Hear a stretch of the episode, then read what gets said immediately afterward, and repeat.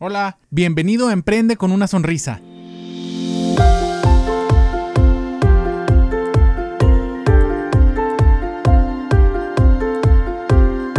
¿Qué tal mis estimadísimos pacientes? ¿Cómo están? Los saluda de nuevo Edgar González Moncayo, su cirujano dentista de la ciudad de Chihuahua y Ciudad Juárez. Esta semana te traigo un tema, digamos que es eh, que va dentro de, uy, la moda que está ahorita, pero no va enfocado tanto como los otros artículos que te puedes encontrar del tema o las otras discusiones que puedes encontrar del tema. Yo creo que ya sabes que vamos a hablar del coronavirus, pero vamos a hablar del coronavirus desde un punto de vista más dental o que tiene que ver con la salud bucal, la salud oral en general. Entonces, lo primero que te tengo que decir es que la semana pasada, mientras trataba yo de informarme y de, estar completamente actualizado sobre el coronavirus, me encontré un artículo que se me hizo bien interesante y te quiero compartir en una versión resumida de lo que encontré. Dice como el coronavirus eh, está teniendo tanto auge o está teniendo tanta...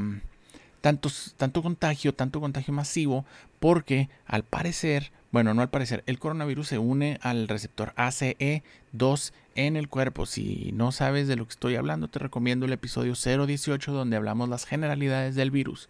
Este, entonces, al parecer, bueno, no al parecer tampoco. Eh, hay de esos, eh, hay receptores de, de, esa, de esa enzima en la mucosa bucal y en la mucosa nasal.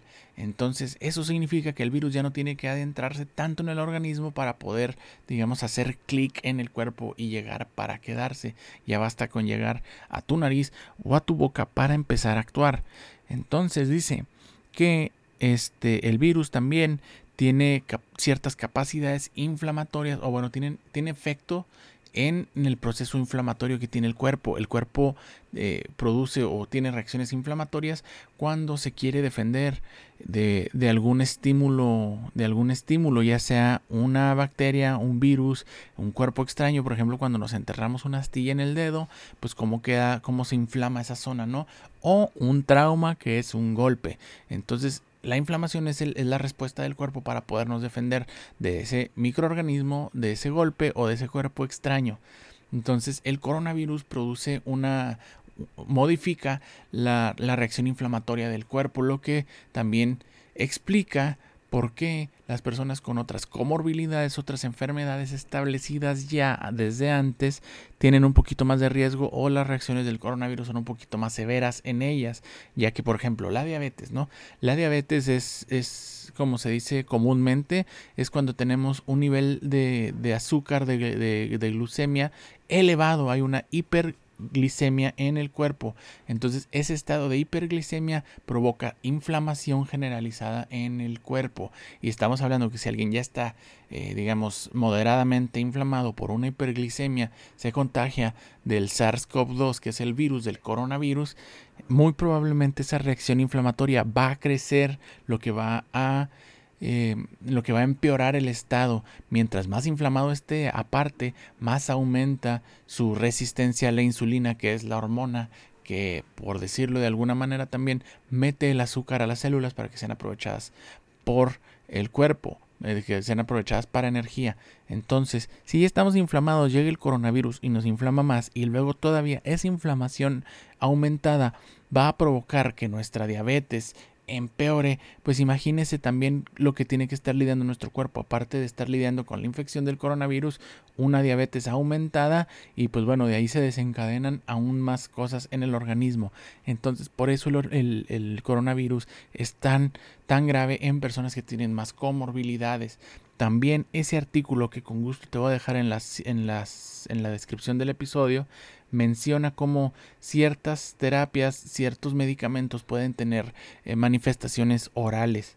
Por ejemplo, dice, dice que, dice que hay un, un, tratamiento experimental con ciertos antivirales que se usan en, enfermedades, por ejemplo, del VIH, que reducen la, carga, viral, que, que reducen la cantidad de virus que tenemos en el cuerpo, ¿no? pero estos medicamentos van a tener efectos secundarios a nivel de la boca. Puede ser que te causen eh, úlceras en la boca, puede ser que te causen boca seca o puede ser que te causen estomatitis, que la estomatitis es una versión aumentada de la de la gingivitis y de la periodontitis. Entonces, imagínense, bueno, por un lado el medicamento les ayuda a controlar el, coronavirus, que está muy bien, pero también hay que estar conscientes que esos pacientes eventualmente van a presentar otros síntomas en la boca y por lo cual es bien importante que esos pacientes a lo mejor mientras están activamente luchando contra el virus no, pero inmediatamente ya cuando los den de alta puedan buscar un tratamiento bucal para aminorar o para amortiguar los efectos que puede tener en la salud bucal los medicamentos que están tomando. También menciona que hay, hay unos medicamentos, hay unos medicamentos, los, los esteroides, los esteroides tópicos, eh, que no son recomendados en la infección del, del COVID-19 porque pueden tener eh, o porque pueden exacerbar eh, efectos, digamos, enfermedades previas que ya tenían, que ya tenemos en, en, la boca, bueno, que tienen manifestaciones orales, por ejemplo, el pénfigo o el líquen plano.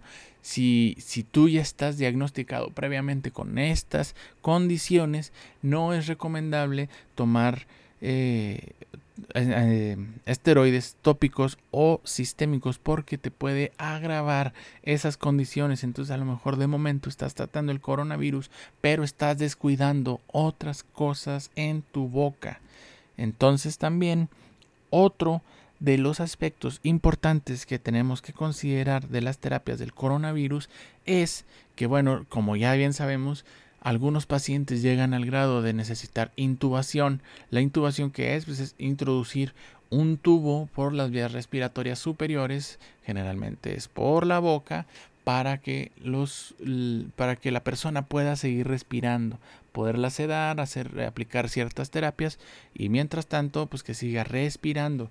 Los respiradores, imagínense tener un respirador metido en, la boca durante que les gustó unos 10 días. Por ejemplo, los efectos que tienen que tiene en la boca a estar intubado sin poderte sin poder tener los hábitos de higiene habituales que se deben de tener. Entonces también comenta el artículo que las personas que estuvieron intubadas y que se recuperaron deben de tener, deben de buscar eh, una valoración oral porque puede tener consecuencias graves desde unas lesiones cariosas aumentadas, que tener más caries, por ejemplo, desarrollar alguna enfermedad de, los tejidos blandos como de encía por la sequedad o por la resequedad que va a generar estar intubado y pues bueno, no tener una higiene adecuada durante un periodo tan largo.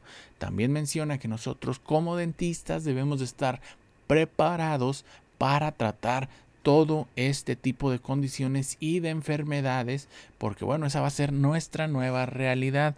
Como ya sabemos, este virus llegó para quedarse. No vamos a erradicarlo de perdida en un buen tiempo y debemos de aprender a vivir con él y a tomar las precauciones para aminorar sus efectos en nuestra salud.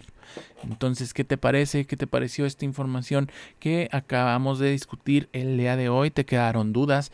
Con gusto te las respondo en mi correo edgar.iraldentista.com. También nos puedes mandar un inbox en nuestra página de Facebook que se llama Ir al Dentista o me puedes mandar un WhatsApp al número 614. Eh, hay que recordar que la clave de México es el más 52. El número es 614-462-5544. Recuerda que si también quieres que tratemos otros temas para poder compartir más información sobre la salud bucal o sobre la salud en general, con gusto estamos recibiendo peticiones. La próxima semana vamos a estar hablando precisamente un poco más desarrollado de, un tema que tratamos ahorita, de cómo la diabetes y ciertas enfermedades sistémicas, a lo mejor también la, hipertensión u otras enfermedades del sistema cardiovascular pueden tener un efecto en tu salud bucal y cómo tu salud bucal puede tener un efecto en esas otras enfermedades. Por lo pronto me despido, te agradezco de nuevo por habernos escuchado esta semana y quiero que recuerdes sonreírle a la vida.